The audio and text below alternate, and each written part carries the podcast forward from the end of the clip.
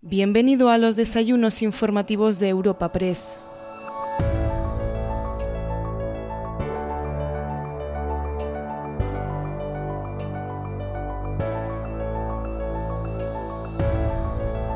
Celebramos una nueva cita de los desayunos informativos Madrid en Europa Press gracias al apoyo de Fujitsu, Gran Thornton, Ibercaja, Meeting Place Castellano 81 y Valdecarros Madrid.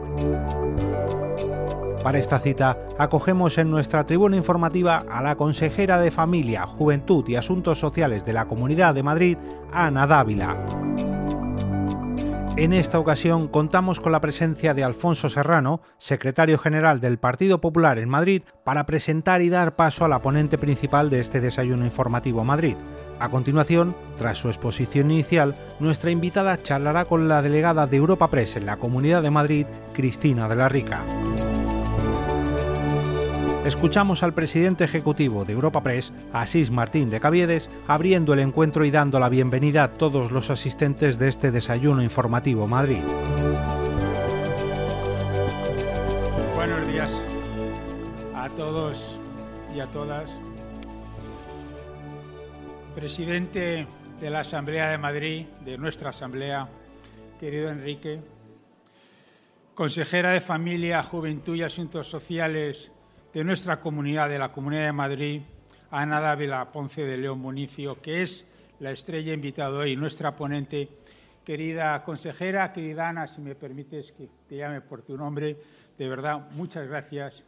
Y lo digo en nombre propio de Europa Press y también de los patrocinadores Fujitsu, Gran Thornton, Ibercaja y Valdecarros, que son los que hacen posible este evento. Consejero de Presidencia, Justicia y Administración Local, Miguel Ángel, ¿cómo estás? Consejero de Sanidad, consejera de Sanidad, Fátima, te veo. Fátima, ¿cómo estás? Consejero de Vivienda, Transportes e Infraestructura, Jorge, también estás con nosotros.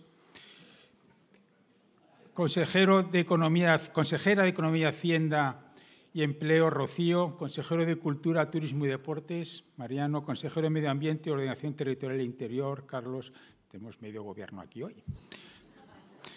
Alcaldes y alcaldesas, muy numerosos, ahí sí que no vais a permitirme que pueda citaros a todos. Diputados y diputadas a la Asamblea de Madrid, a nuestra Asamblea, embajadores, autoridades, queridas amigas y queridos amigos.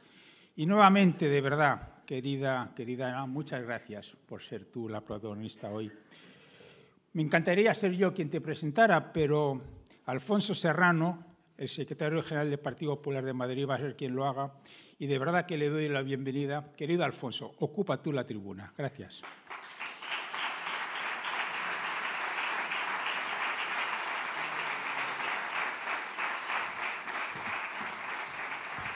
Pues muy buenos días a todos. Como así se ha hecho las, las presentaciones, me voy a simplemente eh, quedar en el agradecimiento que es para mí volver a los desayunos Madrid Europa Press, querido Asís, queridos patrocinadores, queridas autoridades, presidente de la Asamblea, miembros del Gobierno, que esto es un habitual. Cuando viene un consejero a un desayuno, ves que está todo el equipo, no solo su equipo de la consejería, sino el resto de consejeros, o muchos de ellos, acompañándole. Desde luego que eso es una, algo, algo, muy bonito, yo creo, desde el punto de vista del compañerismo. ¿no?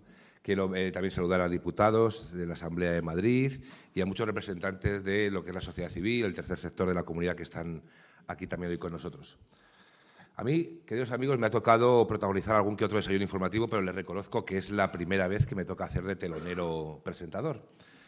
Y les reconozco al mismo tiempo que me hace especial ilusión que este estreno sea para presentar a la consejera de Familia, Juventud y Asuntos Sociales, Ana Dávila Ponce de León. Para poner en valor a un dirigente, dicen los que saben, que es importante introducir algunas referencias curriculares. Y yo lo comparto. Venimos sufriendo una ola de populismo que nos dice que cualquiera vale para cualquier cargo público. Y así, pues tenemos que una mujer sin experiencia alguna puede ser ministra de Igualdad y luego te sacan una ley que saca a la calle violadores. O que cualquier comunista con pinta de serio puede ser ministro de Consumo y luego se dedica básicamente a decirnos qué comer o qué juguetes comprar a nuestros hijos. Hemos llegado a tal punto que hasta un portero de prostíbulo puede acabar de consejero en Renfe o puertos del Estado y luego pasa lo que pasa, que es el caso Ábalos. Ana Dávila, evidentemente, está en la antítesis de todo eso. una mujer licenciada en Psicología, especialidad en Psicología Clínica y de la Salud por la Universidad Complutense de Madrid, con más de 10 años de experiencia profesional en la asistencia a personas con discapacidad y enfermedad mental. Por lo tanto, es alguien formado y con experiencia profesional en la materia. Parece, por lo tanto, que cumple esos requisitos mínimos de idoneidad, sobre todo, como digo, si comparamos. ¿no? Su trayectoria política comienza en el año 2011 en Las Rozas como concejala de Sanidad, Familia y Menor.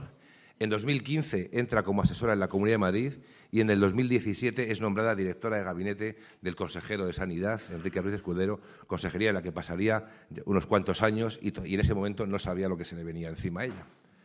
A partir de ahí, en el 2018, nombrada directora general de Humanización y Atención al Paciente, y tras las elecciones del 19 pasa a ser la viceconsejera de Asistencia Sanitaria de la Comunidad de Madrid.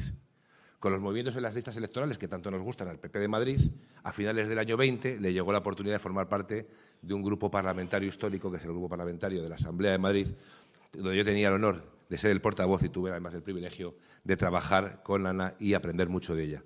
Tiempo, por cierto, que ella como diputada lo compatibilizada con su actividad profesional como psicóloga, que ha mantenido hasta que la presidenta la nombró consejera del ramo tras las elecciones del pasado mes de mayo del 23.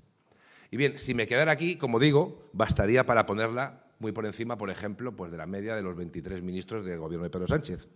Pero siendo eso relevante, no es lo más importante. Ana Dávila, sobre todo, es una gran persona, una mujer comprometida, sacrificada, que se involucra en los temas, que no pasa por encima de ellos, una política que se ha rodeado de un gran equipo, aquí está gran parte de ellos, como ella misma ha pertenecido a grandes equipos en la Comunidad de Madrid. Y es que, queridos amigos y amigas, todos los que hemos tenido algún tipo de responsabilidad política en los últimos años estamos marcados por la pandemia, evidentemente. Pero qué, duda cabe que quienes tuvieron la responsabilidad de gestionar nuestro destino tienen un recuerdo que les va a acompañar toda la vida. Y yo, pude ser testigo del trabajo incansable de la Consejería de Sanidad, con Enrique, con Ana, con el resto del equipo, un trabajo eficaz, un trabajo vocacional, un trabajo sin descanso y pese a las insidias los ataques, las persecuciones y las cacerías de la izquierda política y mediática, sobre todo un trabajo honesto. Un trabajo honesto. Algo, por cierto, que hoy no pueden decir ni siquiera todos los ministros del Gobierno de Sánchez. De hecho, hay hoy todavía quien trata de enfangar el trabajo de la Comunidad de Madrid, pese a no existir ninguna irregularidad, pese a haber demostrado que nuestras decisiones fueron las correctas y pese a que tras 19 sentencias favorables a la comunidad, hay quienes hoy todavía siguen tratando de cabalgar sobre el dolor de las familias de nuestros mayores que perdieron la vida en las residencias para rellenar una intervención parlamentaria o la columna de algún libelo digital. Mire, la verdad la sabemos los madrileños, como también sabemos que en esos tiempos quienes sí se lo llevaban muerto era una trama originada en el Ministerio de Transportes en tiempos de Ábalos como ministro y número dos del PSOE, y que se extendía, que sepamos de momento, a otros dos ministerios, dos comunidades autónomas con gobiernos del Partido Socialista. Es decir, que mientras Sánchez nos encerraba en nuestra casa ilegalmente, su gobierno nos robaba impunemente. Y hoy tenemos en España a un gobierno débil, rehén de los chantajes, amenazas de golpistas, independentistas y bilduetarras, a las que se han unido ahora las amenazas de un corrupto que el PSOE teme que tire de la manta. Miren, no se entiende el gobierno de Sánchez sin el proceso interno de primarias del Partido Socialista. Y esa victoria en las primarias de Sánchez no se entiende sin Cerdán, Ábalos y Coldo. No es el caso Coldo, es el caso Partido Socialista. Y entre tanto fango, pues brilla la gestión honrada y comprometida de gobiernos que dedican su tiempo a mejorar la vida de la gente. Brillan gobiernos como el de la Comunidad de Madrid, con Isabel Díaz Ayuso al frente y todos sus consejeros. Y brillan consejeras como Ana Dávila, que está demostrando que los servicios sociales, los cuidados y la atención a los más vulnerables se pueden mejorar sin necesidad de soflamas ni agarrarse a una pancarta. Hace falta dedicación, compromiso y humanidad. Tres cualidades fundamentales para un político, pero sobre todo indispensables para abordar una cartera, para abordar temas como los que lleva esta consejería. Y, desde luego, que Ana Dávila los atesora y a raudales. Yo, como secretario general del Partido Popular de Madrid, estoy encantado, o estoy orgulloso de los consejeros de Ayuso, como Ana, pero como madrileño, sobre todo, me siento muy tranquilo con ella al frente de esta consejería. Señoras y señores, muy buenos días. Con ustedes la consejera Ana Dávila.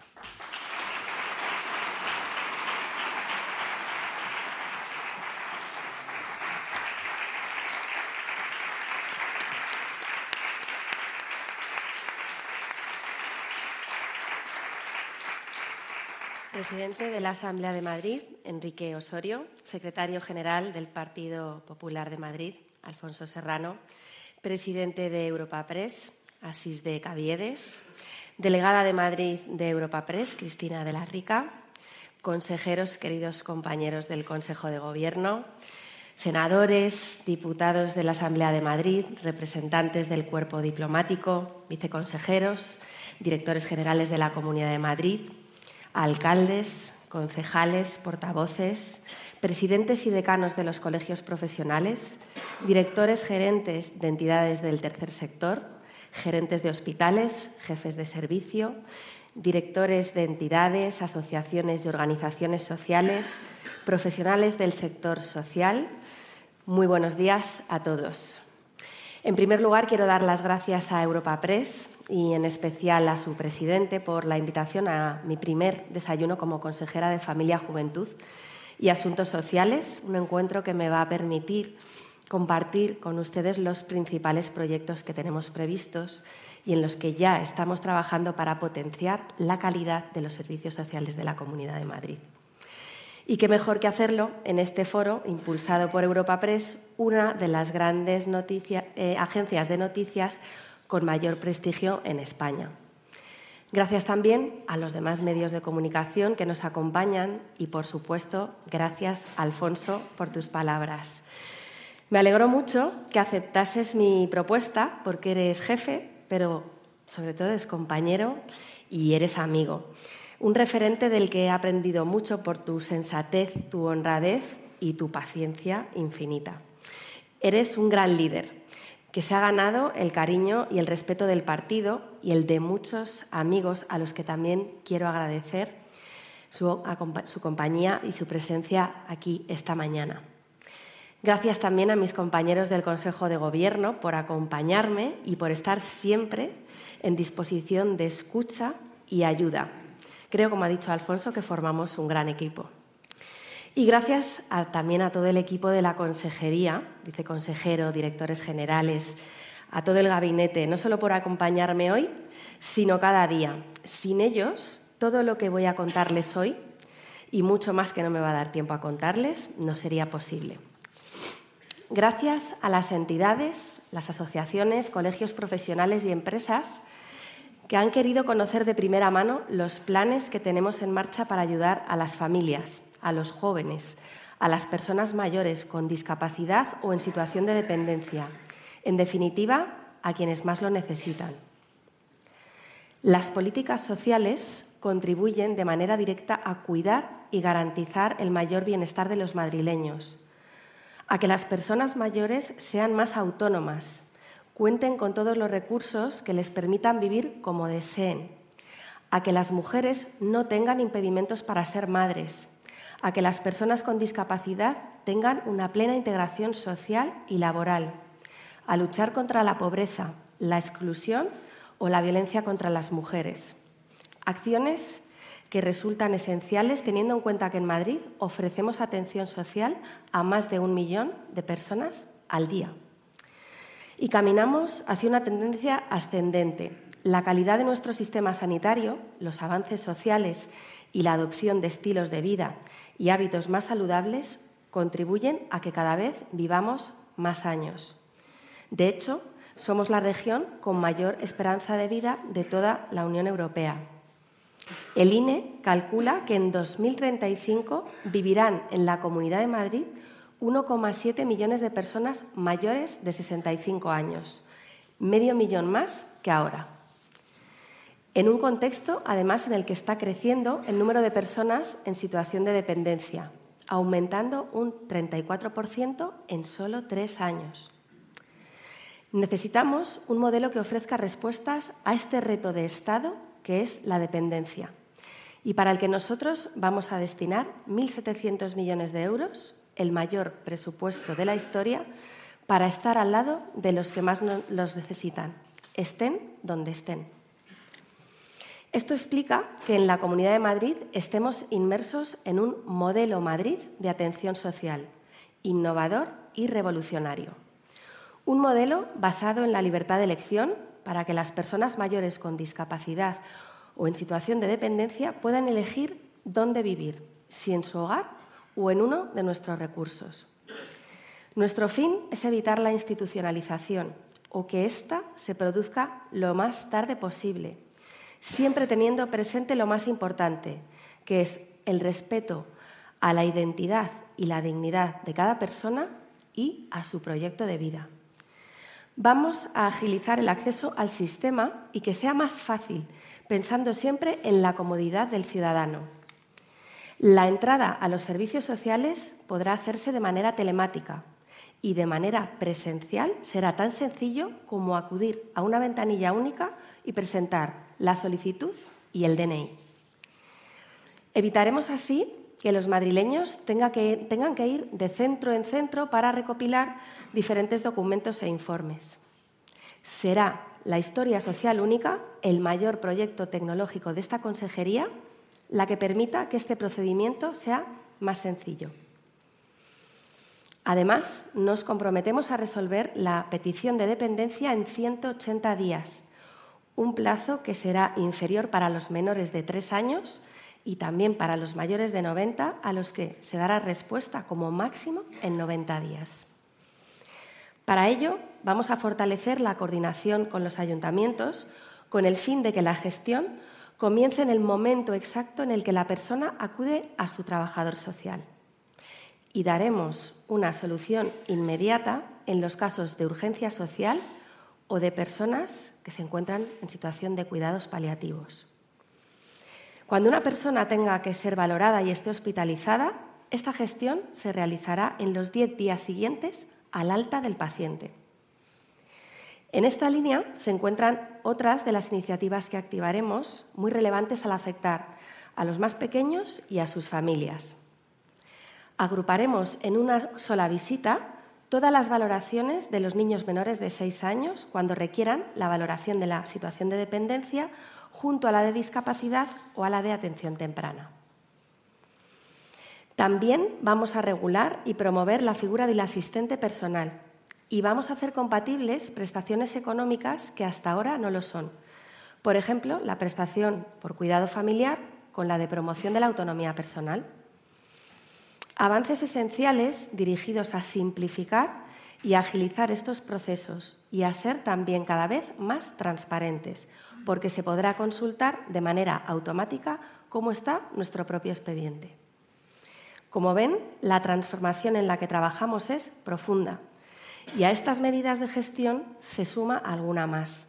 La ampliación del 40% de la plantilla dedicada a las valoraciones del sistema de dependencia y al diseño de los programas individuales de atención, lo que contribuirá a que cada uno de estos cambios que iniciaremos de forma progresiva este año empiecen a ser una realidad en 2025. En este camino hacia un nuevo modelo más personalizado, quiero mencionar otras medidas clave para dotar de una mayor calidez a nuestros centros. Me refiero a su organización en unidades de convivencia, para que tengan una estructura, ambiente y funcionamiento de un hogar. Asimismo, cada persona tendrá un profesional de referencia que atenderá a un número máximo de residentes. Y de la misma manera, cada residente contará con un plan personal de atención y apoyo a su, proyecto de vida, con todas las ayudas que precise, así como los medios necesarios para ello. Avanzando de esta forma en un modelo que se ajuste a las necesidades de cada persona, que mejore su vida contribuye a su bienestar y a su pleno desarrollo, superando las barreras que muchas veces la vida nos pone por delante. Por ejemplo, para personas con deterioro cognitivo, estamos ya utilizando un nuevo sistema de geolocalización con relojes de pulsera que se utiliza ya en nuestros centros de día y residencias públicas. Para facilitar que las personas sigan viviendo en su entorno, vamos a realizar una importante apuesta presupuestaria en la ayuda a domicilio con 242 millones de euros destinados a sumar nuevos usuarios, pero también más horas para todos los grados.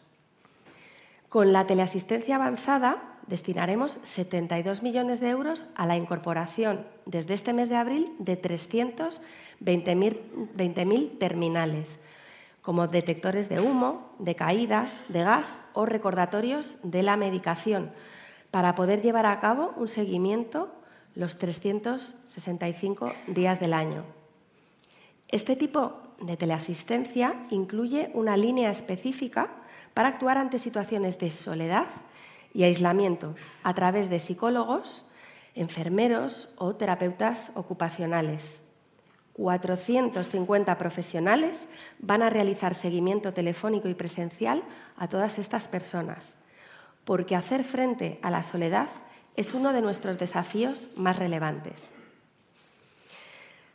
Y aunque las situaciones de soledad se dan en cualquier franja de edad, es muy prevalente y tiene connotaciones de especial riesgo en las personas mayores, debido, entre otras cosas, a la reducción o pérdida de funcionalidad, a una mayor limitación de las redes sociales, a pérdidas en el entorno.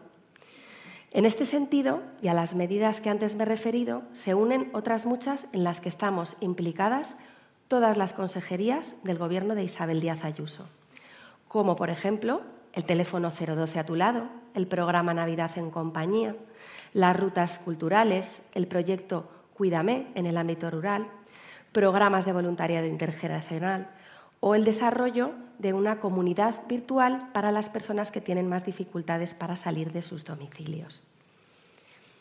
Si hay un concepto transversal en todas nuestras acciones, es la calidad. Nuestros centros son referentes a nivel nacional en investigación, innovación, gestión del conocimiento, formación especializada y emprendimiento social. Son lugares seguros, donde se sirve una alimentación de calidad y donde trabajan profesionales de los cuidados que están entre los más cualificados y por los que sentimos un enorme orgullo. Pero una vez más, no nos conformamos. Siempre hay capacidad de prosperar. Por eso, esta va a ser la legislatura de la calidad de la atención social y vamos a impulsarla de manera exponencial con la nueva Agencia Madrileña de Calidad de los Servicios Sociales.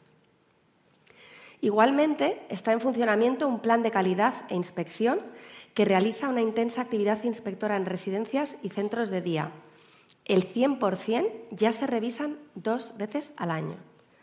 Solo en 2023 se han realizado 1.093 visitas de inspección en las 492 residencias de la Comunidad de Madrid y más de 5.800 inspecciones en todos nuestros recursos sociales, lo que supone un crecimiento de más del 20% con respecto al año anterior.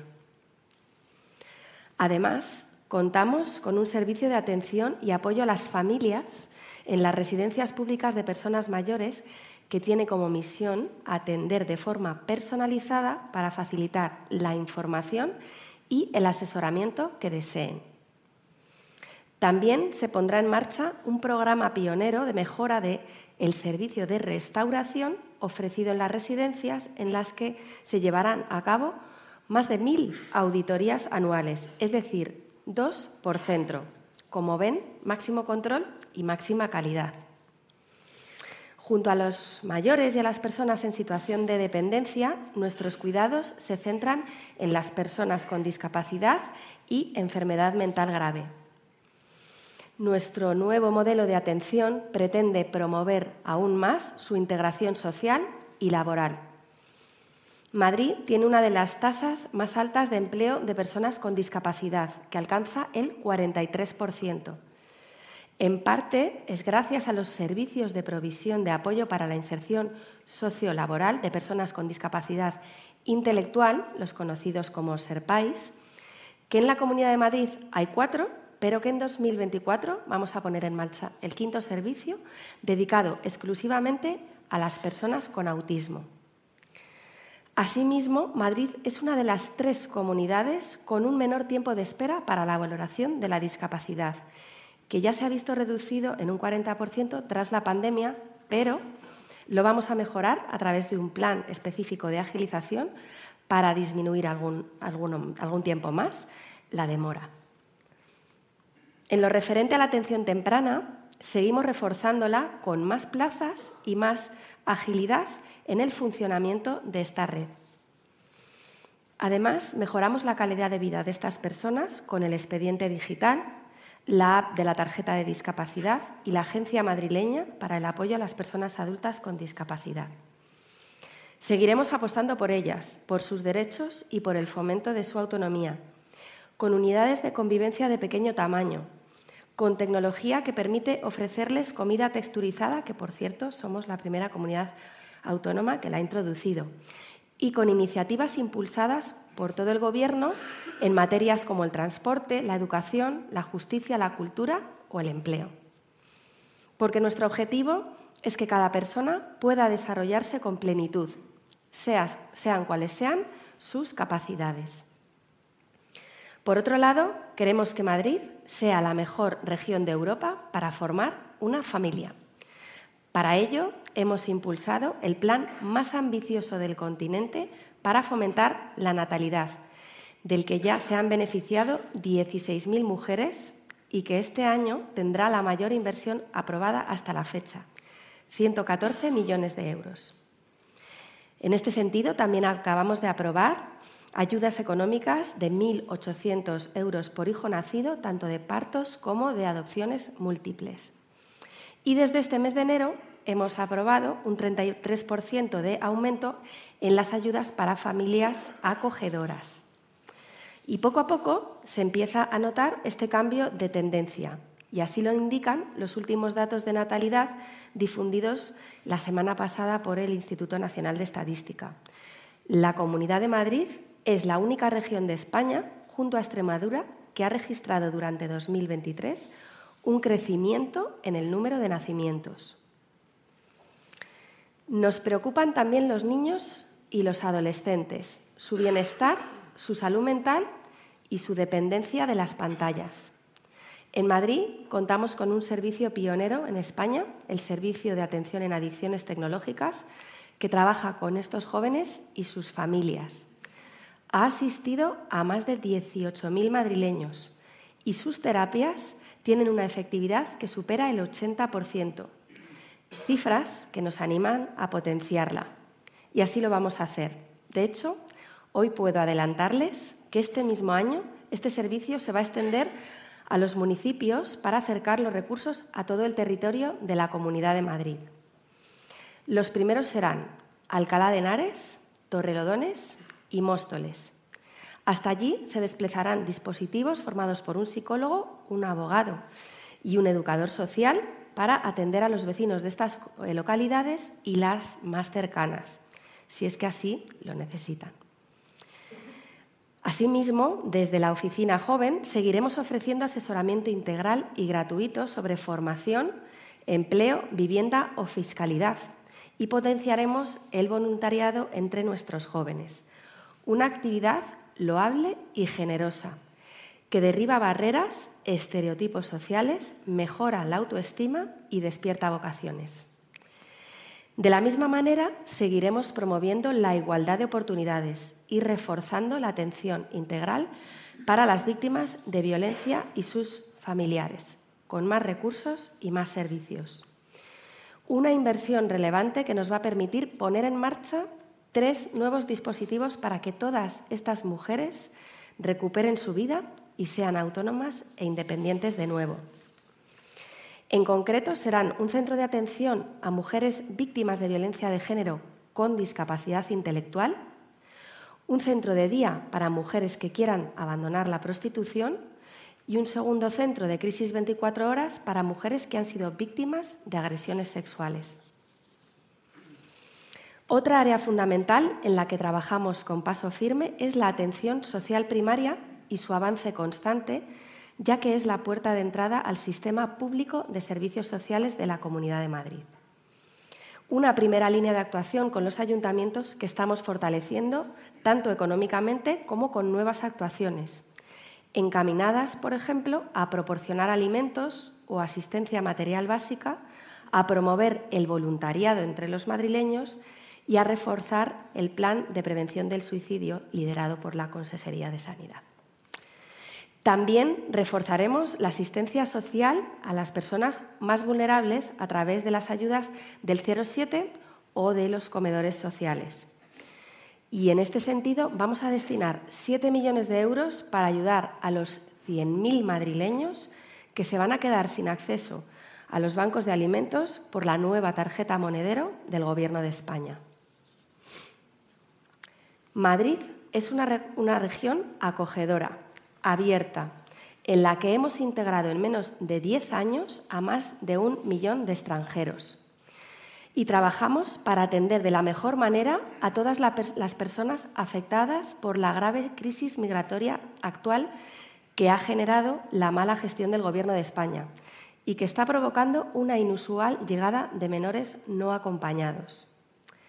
Solo daré un dato que refleja la magnitud de este problema. En los tres últimos meses han llegado a Madrid más de 600 menores no acompañados, casi tantos como en todo el año 2023.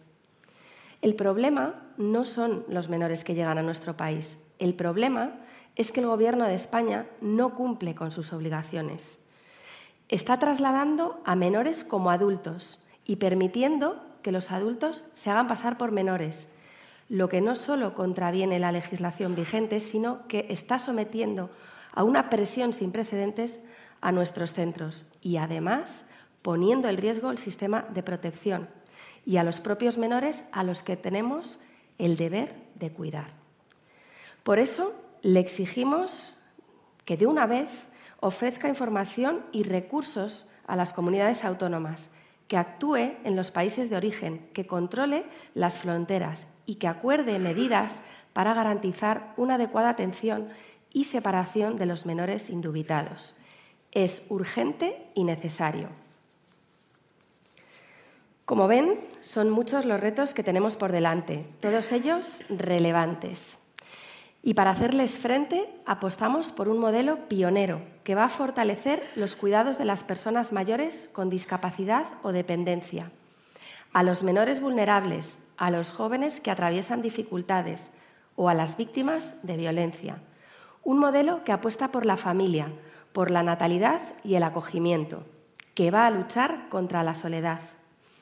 En definitiva, un modelo de atención social centrado en la persona, más ágil y con la máxima calidad, y que no va a permitir que ninguna persona se quede atrás.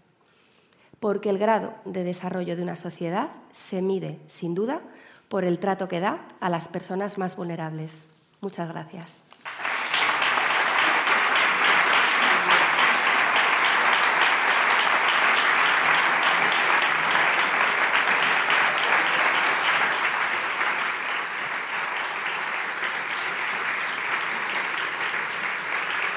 Buenos Buenos días a todos. Muchas gracias, consejera, y bienvenida a los Desayunos Madrid. Hoy vamos a poner el foco en la atención social. Nos ha dado un dato, se atiende en la comunidad más de un millón de personas al día.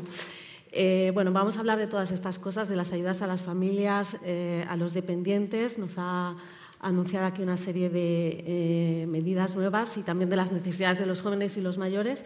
Y hablaremos también de las residencias. Recuerdo a todos que nos pueden enviar cuestiones a preguntaseventos.europapress.es. Consejera, le tengo que preguntar primero por las residencias. Eh, ese incendio que ocurrió en el centro de Aravaca y una investigación en marcha. Eh, parece que algo falló para que ese centro, que pasó dos inspecciones, presentara esas deficiencias. Eh, nos ha contado aquí que hay un plan de calidad de inspección. Después de lo ocurrido, ¿se plantean algún cambio normativo, un refuerzo de esas inspecciones que nos ha contado aquí? Bueno, nosotros eh, efectivamente ha habido y sigue una investigación policial para resolver cuáles han sido las circunstancias que han provocado este lamentable incendio. Em, nosotros estamos eh, siguiendo la normativa vigente en materia de protección civil. Es que es una normativa nacional, en tanto en cuanto nosotros estamos en el paraguas de una normativa nacional, es la que eh, seguimos eh, implementando. En nuestras inspecciones es verdad que vamos incluyendo nuevos estándares de calidad, pero es verdad que en lo que respecta a los sistemas de protección de incendios em, son empresas normalmente especializadas las que hacen ese seguimiento y, ese mantenimiento y esas instalaciones en todos los edificios y lo que se requiere por parte de la Inspección de Servicios Sociales es que esa documentación esté, esté en vigor. Eh, ¿A partir de cuándo los ciudadanos y los diputados van a poder solicitar esa cita a través del portal de transparencia, como anunció ayer la comunidad, para acceder a una acta concreta en una residencia en tiempos de pandemia? ¿Cómo van a articular todas esas peticiones? No sé si esperan mucha demanda. Bueno, estas eh, actas han estado cuatro años eh, a disposición pues, de los diputados fundamentalmente. Eh, que son los que están solicitando ahora estas actas. Ya en su momento se les trasladó que las podían, em, que las que podían ir a, verlas, que podían eh, acudir a la Agencia de Seguridad y Emergencias. Y eh, hasta el momento solo una diputada fue a, visitar esa sala con las actas. Estuvo una hora viendo las actas y después se marchó, parece ser que diciendo que no había visto nada interesante. Y ahora pues, las actas siguen a disposición de, todos los diputados. Se les ha trasladado esa información por si tenían alguna duda de que pudiesen eh, verlas. Y bueno, pues es que no hay ninguna otra cuestión que, debamos eh, ni ocultar ni, ni, mucho menos em, pues tener en cuenta en el sentido de que estamos no queriendo dar información, porque, como digo, desde el año 2020 esas actas están a disposición de todos los diputados y única y exclusivamente una diputada del Partido Socialista acudió a ver esas actas. ¿Y los ciudadanos pueden hacerlo desde ya? Se preguntaba, ¿desde cuándo? Los ciudadanos, bueno, a ver, hay que tener en cuenta que hay que hacer una petición formal y siempre hay unos plazos. Creo que son 15 días para, o 30 días para obtener la respuesta, pues me imagino que en ese plazo podrán, podrán acudir a verlas. La comunidad ha sacado a consulta pública la orden de acreditación para un nuevo modelo de residencias. Hoy nos ha hablado aquí también de ese cambio para ser asistencial. Eh, ¿Cuándo va a estar listo este nuevo modelo y qué cambios va a perseguir Madrid más allá del modelo que consensuaron comunidades y gobierno? Bien, bueno, de momento hemos comenzado con el decreto de dependencia que se basa fundamentalmente en la libre elección de las personas para que puedan elegir dónde quieren vivir, si en su hogar, con todos los apoyos necesarios, o en uno de nuestros centros. Y en este sentido, pues actuamos en una doble vertiente. En su hogar, poniéndole estos apoyos eh, que hemos eh, descrito en mi intervención, la teleasistencia avanzada, el servicio de ayuda a domicilio, también, por supuesto, los centros de día, centros de rehabilitación para personas que tengan, por ejemplo, mayor deterioro cognitivo. Y en las residencias, pues por supuesto también con todos los apoyos necesarios, con ese proyecto de vida, con ese profesional que va a estar em, a disposición de un profesional para cada 13 residentes, bueno, pues una serie de cuestiones que van a hacer que las residencias funcionen como un hogar, ¿no? con pequeñas unidades de convivencia donde puedan em, convivir en, en áreas pues, más reducidas, con salas pequeñas de estar, donde puedan incluso ser acompañados por sus eh, familiares. Y todo eso es lo que va a ir eh, tanto en eh, el decreto de dependencia, que está ahora en consulta pública, ha terminado ya el plazo de consulta pública y estamos revisando todo lo que hemos recibido, y después irá la orden de acreditación, que es exclusivamente para centros. Y con todos estos plazos, ¿cuándo podríamos ver listo ese modelo ya en la primera residencia? Bueno, ya tenemos residencias bajo ese modelo, ya tenemos experiencias. Por suerte, además, es un modelo que funciona muy bien porque ya em, hemos comprobado pues, que esas pequeñas unidades de convivencia, eh, que las personas se sientan atendidas por un profesional eh, de forma permanente, em, esos comités también de familias que tenemos en las residencias y que pertenecen pues, a una misma unidad de convivencia y que pueden plantear sus, sus problemas y y sus dificultades a nivel eh, comunitario, pues está funcionando muy bien y ya tenemos experiencias en algunas residencias que funcionan así. Para que esto eh, sea eh, algo em, más palpable, pues yo creo que podemos esperar a, lo mejor a final de este año. Vamos a hablar del tema de los alimentos en las residencias. En marzo finalizaría la prórroga de ese acuerdo para los alimentos. Em, vamos a poder tener un nuevo modelo en abril. Creo que se va a incrementar la inversión en un 25%. En un 25%. Esto es así, lo vamos a poder ver ya. Sí, hemos incrementado considerablemente eh, en todos los eh, contratos que estamos sacando. Estamos incrementando entre un 20 y un 50% en función de la situación previa los, eh, los importes de los contratos. Eso va fundamentalmente dirigido a más personal y a mejoras en los servicios de restauración. Y también, evidentemente, incluyen estas auditorías desde de las que he hablado y em, también evaluación propia por parte de las residencias. ¿Cómo se hace eso? Pues evidentemente con los propios residentes y con sus familias. Vamos a incluir muchos estándares de calidad en todo lo que eh, respecta a la restauración, a la alimentación. Muchos de ellos, como digo, ya están eh, en funcionamiento en nuestras residencias porque los profesionales que trabajan en las residencias quieren hacerlo mejor y nunca se resisten a que les pongamos em, mayores estándares de calidad. Todo lo contrario, ellos participan y estamos consiguiendo muy buenos resultados y reduciendo muy considerablemente el volumen de quejas. Eh, le voy a preguntar por este asunto porque a la ciudadanía quizá le cuesta entender que una empresa que haya acumulado ya sanciones por el mal estado de los alimentos en las residencias pueda, por ley, porque se lo permite, volver a concurrir a estos contratos, incluso ganarlos y seguir prestando este servicio. ¿Esto se va a tener en cuenta en el nuevo modelo? Bueno, es que la ley de contratos del sector público hay que cumplirla y toda la ley de, no excluye a empresas porque tengan algún tipo de o porque hayan cometido algún tipo de, situación que, se haya, que haya sido objeto de sanción. Hay que decir que estamos recibiendo un ataque por parte de la izquierda con respecto a la contratación de estas empresas, que cuando se detecta alguna deficiencia, como digo, se impone una sanción pero eh, estas mismas empresas son las que ha contratado, por ejemplo, el ministro Bolaños para los paradores, el ministro Marlasca para una institución penitenciaria, la anterior ministra de Derechos Sociales para un centro de personas con discapacidad o en comunidades autónomas donde gobierna la izquierda para un hospital. Entonces, ¿no le parece que es un poco contraproducente que nos hagan esos ataques por contratar empresas que también contrata eh, el Gobierno, contrata la izquierda y que está, por lo menos en este momento, en 800 procesos de contratación por parte del Gobierno del Estado? Bueno, ahí queda la pregunta. Eh, vamos a hablar de los menores tutelados. La comunidad lanzó un plan eh, y se comprometió la presidenta Ayuso a que todos los menores de seis años tutelados que viven en centros eh, estén con familias de acogida. Además, lo ha comentado aquí, este año se han incrementado bastante las ayudas a las familias acogedoras. ¿Están dando frutos todas estas medidas? A día de hoy, ¿cuántos menores tutelados hay en la región y cuántos se han beneficiado de este programa? Está, está dando buenos frutos el trabajo que se está haciendo, que empezó eh, como un piloto para trabajar con las familias. Hay que tener en cuenta que las familias acogedoras son familias acogedoras, no son familias que adoptan al niño. ¿no? Entonces hay que trabajar con las familias acogedoras y con las familias biológicas. Y eh, está dando muy buenos resultados el trabajo que se está haciendo desde los propios centros para, em, para que eh, ese, ese proceso de acogimiento sea un éxito.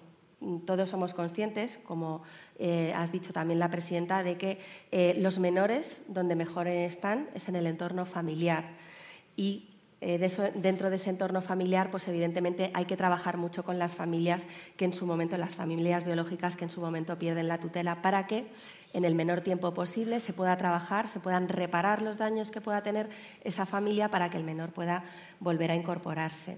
Entonces, bueno, pues eh, ahora estamos precisamente dando un impulso, acabamos de aprobar el pasado Consejo de Gobierno un contrato para dar un impulso a todas estas medidas que ya tenemos cualificadas y cuantificadas que están dando buen resultado y, yo creo que pues, eh, probablemente a lo largo del año eh, podamos evaluar bien todo, todo, lo que ha supuesto todas estas medidas que se están desarrollando para mejorar a, las familias acogedoras además de lo que has dicho, ¿no? el incremento em, de, una cuantía que tampoco es ya en sí muy elevada, pero que ayuda a las familias a sufragar los gastos de los niños que tienen acogimiento. Hay que tener en cuenta que algunas familias también acogen a niños con discapacidad, por ejemplo.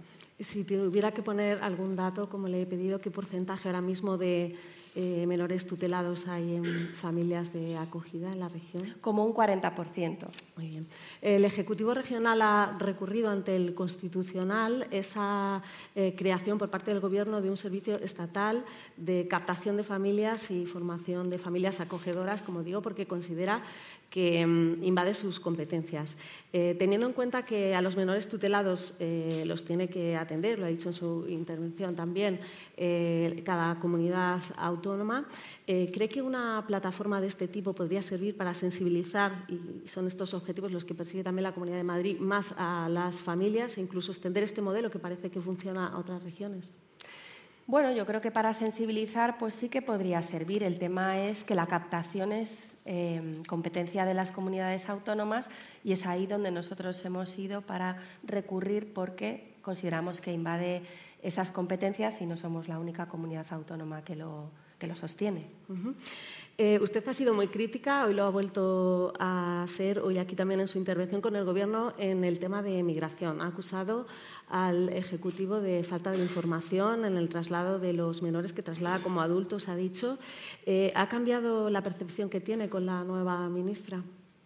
Pues, por desgracia, no porque el, primer, el primer, ministro eh, de Inmigración con el que yo traté, el señor Escribá, pues eh, nos dio una información muy vaga y bueno, pues poco más o menos que nos hizo sentirnos culpables por pedir esa información, porque nosotros, eh, además en una reunión con, muchos, eh, con todas las comunidades autónomas y con algunos alcaldes que le pedían información sobre la situación de sus municipios por la llegada de, de inmigrantes y para poder integrar a esos inmigrantes.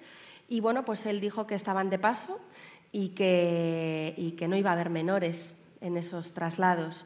Y la realidad es que pues en el último Consejo Territorial de Inmigración, con la nueva ministra Alma Sainz, la información ha sido pues, más o menos la misma y la realidad es completamente diferente. Eh, sabemos que hay muchas personas que están viniendo a nuestro país y que se están quedando. Nosotros las queremos integrar, lo he dicho en mi intervención. Madrid es una región acogedora y que integra, sabe integrar y lleva muchos años integrando, pero necesitamos hacerlo bien y necesitamos ofrecer recursos que estén a la altura de las personas que vienen a prosperar, que vienen a entregarnos em, bueno, pues, eh, el valor que pueden tener, su talento, para trabajar en nuestro país. Créame que yo lo, lo, lo, vivo y lo veo en, primera persona en los centros de integración o en los centros de menores, que son eh, realmente em, personas que quieren aportar a nuestro país y además integrarse lo antes posible.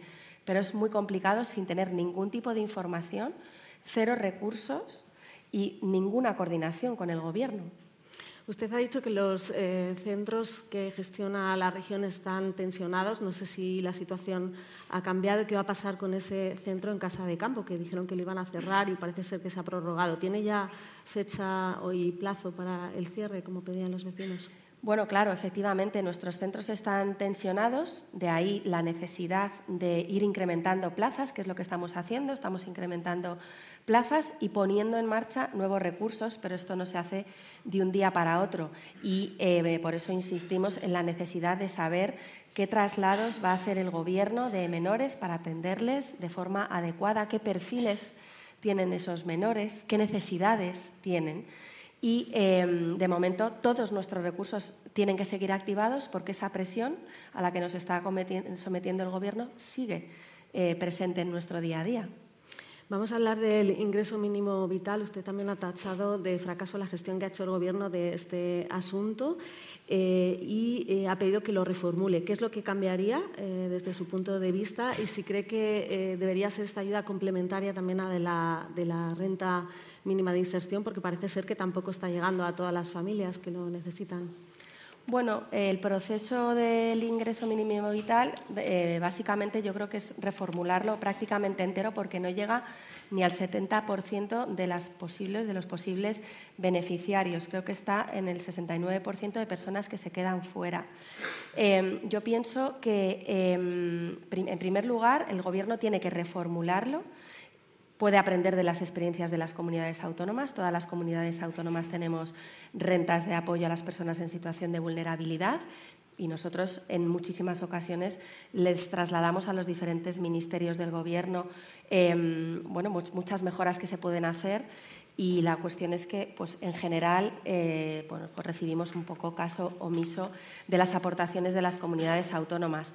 No obstante, desde la Comunidad de Madrid no nos vamos a hacer cargo del ingreso mínimo vital en tanto en cuanto pues, nos haga una nueva reformulación del mismo. Vamos a hablar de las familias. Nos ha destacado aquí ese aumento de las ayudas al fomento de la natalidad. Eh, no sé si tienen datos todavía para medir su impacto, es demasiado pronto. ¿Algún dato nos ha dado aquí de mujeres que ya han solicitado esas ayudas? Sí, bueno, tenemos el dato de nacimientos que ha crecido en este último año, en el año 2023, por primera vez en los últimos cuatro años. Es una muy buena noticia, desde luego, y eh, estamos en 53.000 nacimientos em, que realmente eh, pueden, evidentemente, ya marcar esta nueva tendencia eh, en la que evidentemente puede tener también cierto impacto las medidas em, de protección a la natalidad que se están poniendo en marcha desde la Comunidad de Madrid. ¿no? Hay que tener en cuenta que nosotros llevamos con estas eh, ayudas poco más de un año, estas ayudas de las que, como he dicho, se han beneficiado ya 16.000 madres, no son las únicas porque hay una estrategia compartida con eh, otras consejerías, evidentemente, de fomento de la natalidad que evidentemente yo creo que, pueden marcar esta tendencia, aunque es verdad que es eh, demasiado pronto, pero bueno, que ojalá sea así. Nosotros, desde luego, vamos a seguir poniendo de nuestra parte para que con todos los medios que podamos aportar sigamos en esta senda.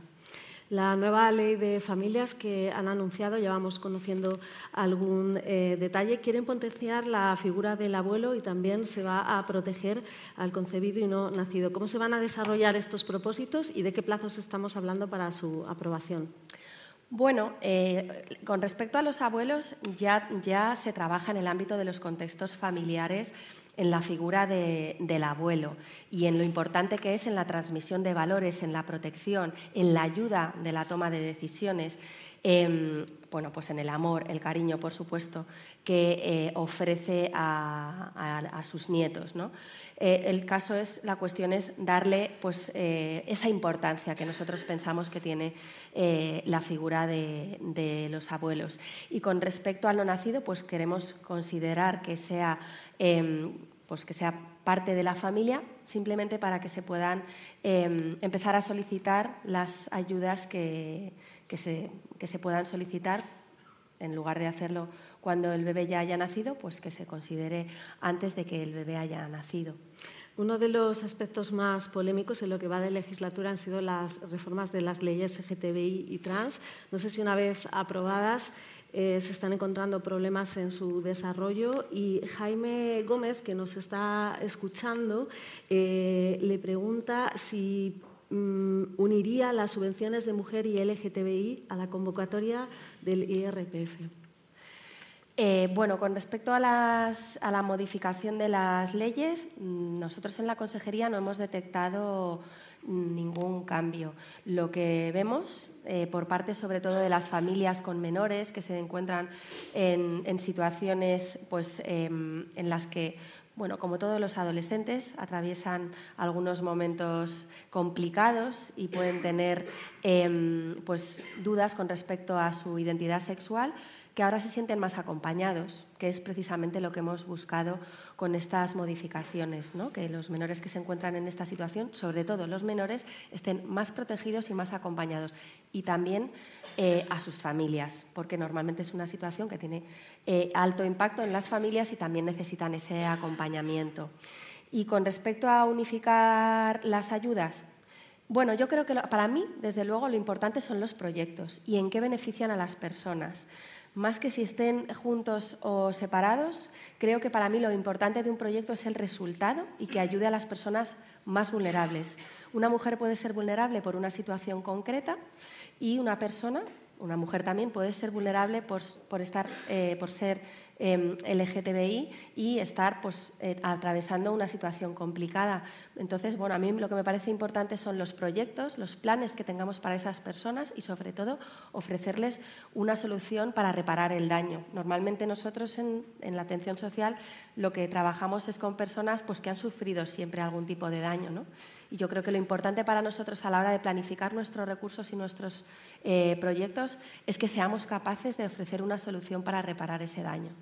Vamos a poner el foco en la juventud. Hoy nos ha anunciado aquí que va a extender ese plan eh, que tiene para luchar contra las adicciones a la tecnología. Lo va a extender a varios municipios, eh, Alcalá, Torrelodones y Móstoles, le he entendido. Eh, ¿Cómo se está desarrollando esta labor? También han puesto el foco en la salud mental y creo que trabajan de la mano de la Consejería de Educación. ¿Qué problemas se están encontrando? Bueno, eh, pues con el servicio de atención en adicciones tecnológicas que hemos visitado ya, hemos conocido a sus profesionales, hemos hablado con familias, con padres eh, que han pasado por ahí. Bueno, es un servicio pionero en Europa que empezó a funcionar en el año 2018 y em, pues que tiene un histórico de situaciones eh, de atención a adolescentes con adicciones a la tecnología. Y lo más importante es lo que he dicho, ¿no? que hay más de un 80% de éxito terapéutico.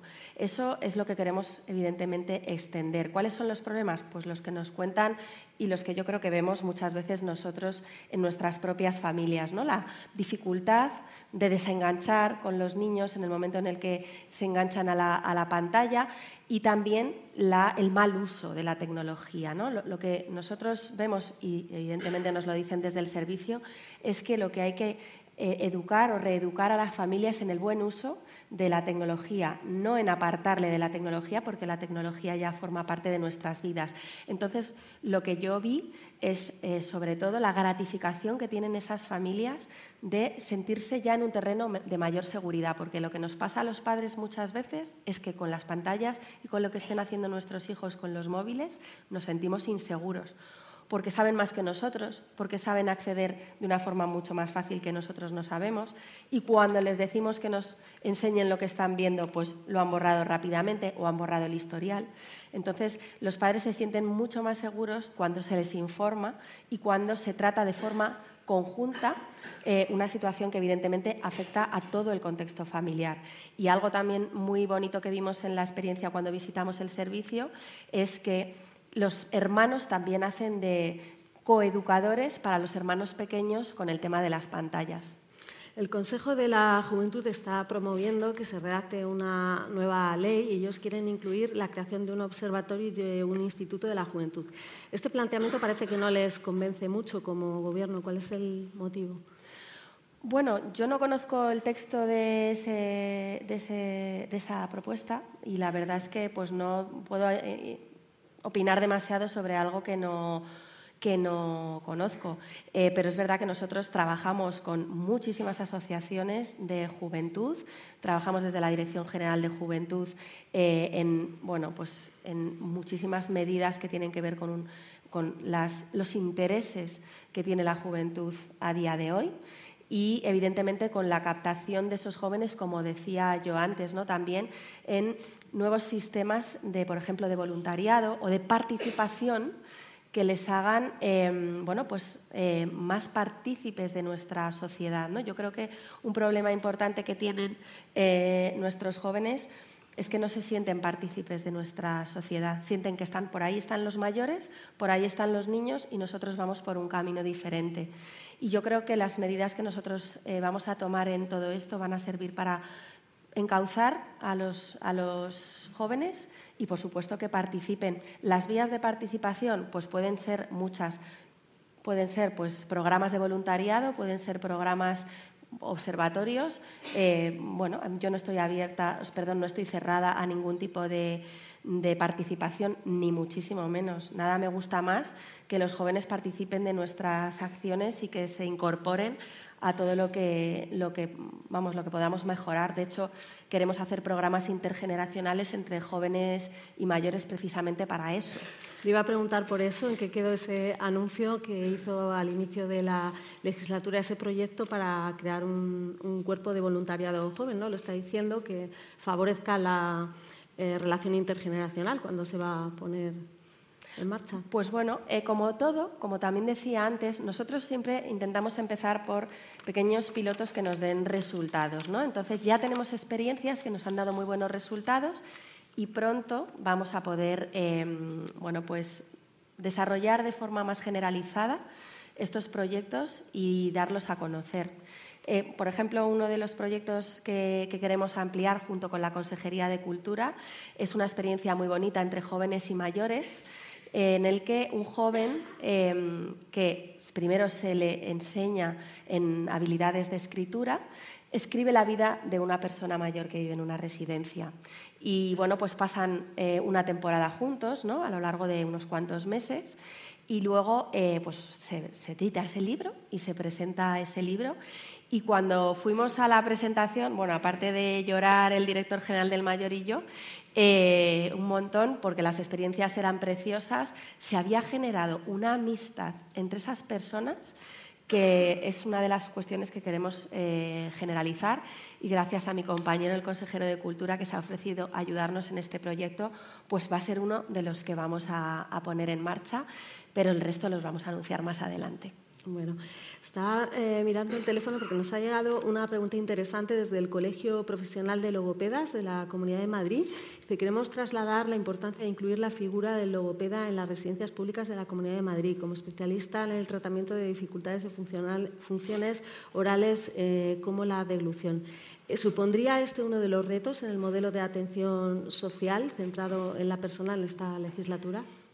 Sin duda. Es que yo creo que, y lo hablamos con el ministro de Derechos Sociales, eh, Consumo y Agenda 2030, con Pablo Agustín cuando fuimos a visitarle, yo creo que a nivel general, en toda España, hay que hacer eh, una transformación de los perfiles que trabajan en las residencias de personas mayores, eh, perfiles más de cuidados y perfiles más rehabilitadores.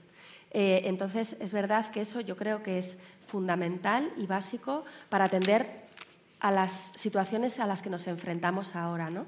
Y ahora tenemos personas más mayores, más dependientes, em, pero creo que podemos hacerlas y ayudarlas a vivir mejor. Entonces yo creo que tenemos que buscar esos perfiles para que las personas mayores puedan vivir más, pero también mejor.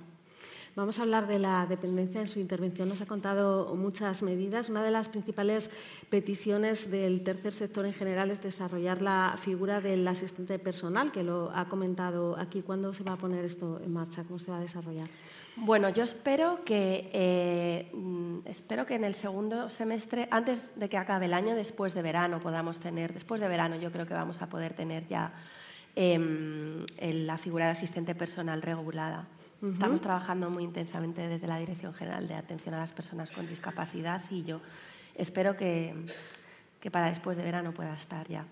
También ha hablado de la historia social única y de la teleasistencia avanzada. Ha dicho que son de los proyectos mayores también de su consejería que podrán eh, ponerse en marcha en abril, ha dicho. Y también eh, ha dado una buena noticia aquí, eh, un plan para reducir la espera para poder acceder a la dependencia. No sé si nos puede dar algún detalle más de esto. Bueno, eh, vamos primero porque vamos a incluir em, en, esa historia social única, con el apoyo de la digitalización, vamos a, eh, a utilizar nuestros recursos de forma más eficiente. Por ejemplo, em, vamos a ser ventanilla única. Eso quiere decir que cuando una persona vaya a un ayuntamiento o a una comunidad autónoma, funcionemos como un registro único. Y desde ese primer momento en el que se hace el registro, el tiempo empieza a contar porque en otras ocasiones lo que está pasando ahora es que el trabajador social en el ayuntamiento tiene que grabar los datos para que nos llegue a la Comunidad de Madrid y ahí se pierde un poco de tiempo. ¿no? Entonces vamos a utilizar las nuevas tecnologías para reducir esos tiempos, pero también, como he dicho, em, más personal que se va a incorporar para los equipos de valoración, que eso también evidentemente es fundamental y súper necesario para poder hacer las valoraciones de forma más ágil. Y con la historia social única, pues Pues sobre todo porque vamos a compartir todos los registros que tiene una persona con todas las intervenciones que se han hecho en esa persona en los diferentes recursos sociales, incluso sanitarios, en los que se ha intervenido. Y de esa manera, pues eh, tanto la persona como el propio trabajador va a poder tener accesible la información, eso sí, que el usuario autorice para poderle atender de la mejor manera. Con lo cual, em, todo ello, incluido el poder acceder al propio expediente y a, saber en qué estado está, pues nos va a ayudar mucho, primero, a ser más transparentes, pero sobre todo para poder ser más ágiles y llegar a esos 180 días que nos hemos comprometido para la valoración de la dependencia. 180 días en situaciones habituales, pero como he dicho, de forma inmediata en situaciones de urgencia social o en personas que se encuentren en, cuidados paliativos y cuando la persona esté ingresada a los 10 días del alta. ¿no? Entonces, ya no solo es y, perdón, y 90 días para los niños menores de 6 años y los, eh, las personas mayores de 90. Con lo cual, son varios compromisos que, que, bueno, que nos van a ayudar junto a, como digo, la digitalización, a la incorporación de nuevos recursos humanos, a mejorar todos esos tiempos de espera. Ha hablado también de pulseras de geolocalización. ¿no? Eh, no sé si con este tipo de tecnología, para ponerlo sobre un caso real, se podrían haber eh, evitado casos como el que conocimos recientemente, una anciana impedida que falleció eh, de inanición porque su, su, hijo, que era el que le alimentaba, también había muerto. No, no sé si, si la tecnología nos puede ayudar a anticiparnos a este tipo de situaciones. Bueno, esa situación no la conozco eh, a fondo, pero sí que en la teleasistencia avanzada evidentemente se incluyen estos dispositivos periféricos que tienen eh, control de caídas, control de actividad, tanto por exceso como por defecto. ¿no? Si una persona, por ejemplo, no abre la nevera en todo el día, esas 450 personas que van a estar detrás de todos estos dispositivos lo van a detectar y van a hacer una visita a domicilio si es que hacen una conexión telemática y la persona no responde. Con lo cual, evidentemente, todos estos servicios de teleasistencia avanzada nos van a servir para evitar muchos accidentes, prevenir caídas, para prevenir incendios, porque también tiene detecciones de humo, para controlar que la persona se está tomando adecuadamente la medicación. ¿no? Entonces, pues mm, vamos, confío en que, en que vamos a tener em, pues muy buenos datos en la prevención de todos estos hechos eh, desgraciados que se producen muchas veces en los domicilios. En su intervención nos ha hablado también de la, de la apertura de tres eh, nuevos centros. Me gustaría conocer cuándo se va a poner en marcha ese segundo centro de crisis 24 horas que estaría dirigido a víctimas de la violencia sexual. ¿no? Sí, ya tenemos uno en la Comunidad de Madrid. En España hay que tener en cuenta que hay cuatro centros 24 horas y dos van a estar en Madrid. Y el segundo, pues yo creo que no le queda mucho para abrir sus puertas. Espero que sea abril o mayo, por, como mucho, porque ya estaba muy, muy avanzado el proyecto. Y nos ha hablado de otros dos centros, ¿no? Explíquenos en qué consisten. Pues es un, uno de ellos es para atender a mujeres em, víctimas de violencia con discapacidad intelectual. Hemos conocido datos eh, aportados por las propias entidades en los que, bueno, pues evidentemente eh, hemos considerado que tenemos que, intervenir, ¿no? que es en la atención específica a las personas con discapacidad intelectual que han sufrido algún tipo de violencia.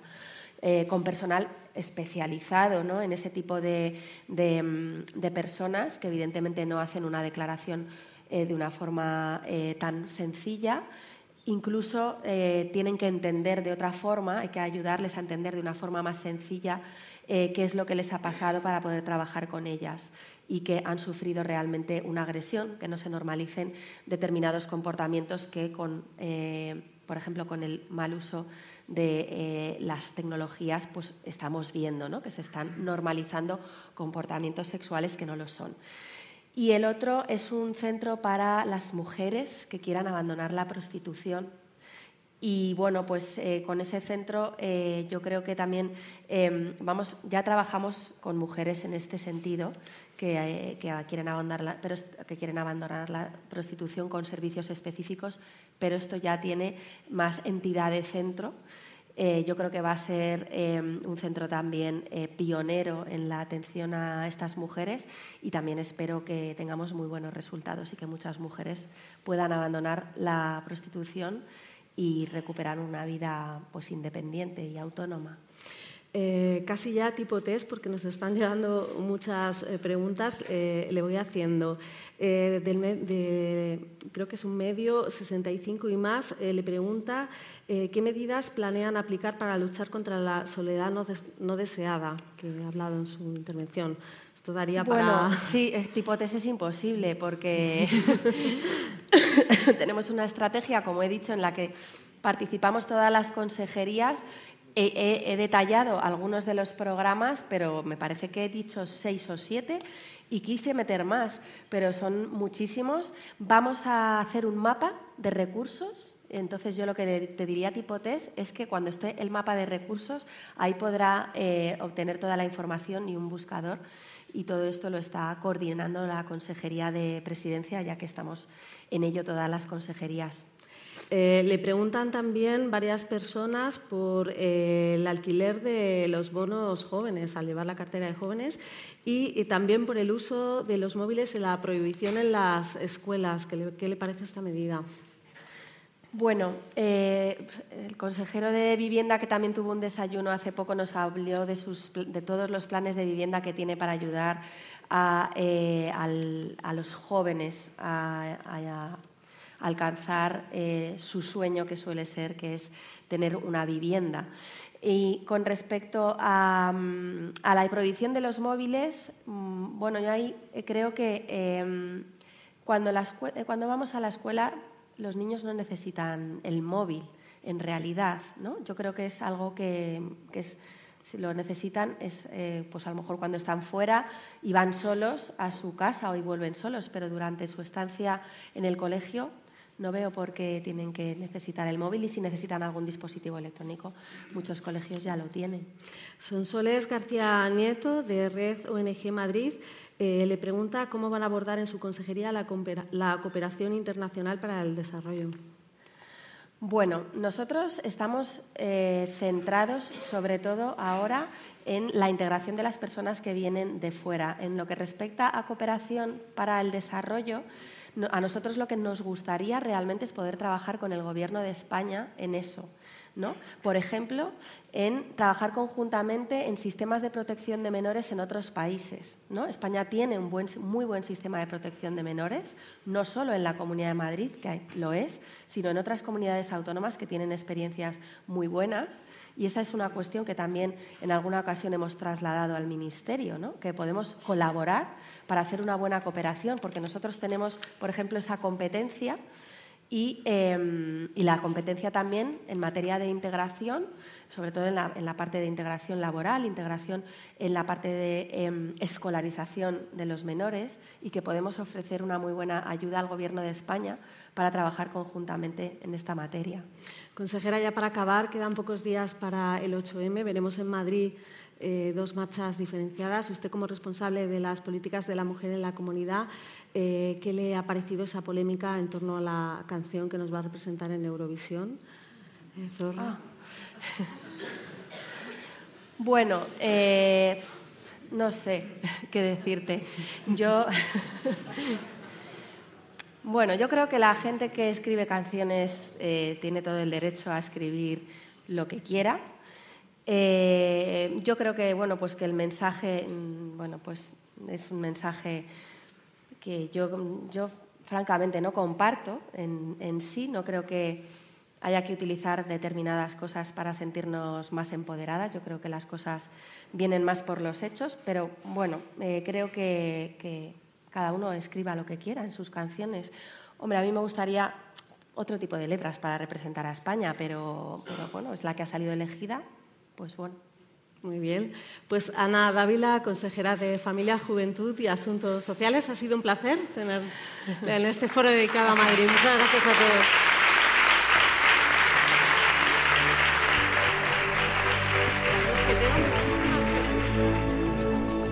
Despedimos esta entrega de los desayunos informativos de Europa Press invitando a todos nuestros oyentes a descubrir el resto de episodios de este programa, así como los distintos podcasts de nuestra red a través de europapress.es barra podcast. Recuerda que puedes encontrar todos ellos en las principales plataformas de podcasting.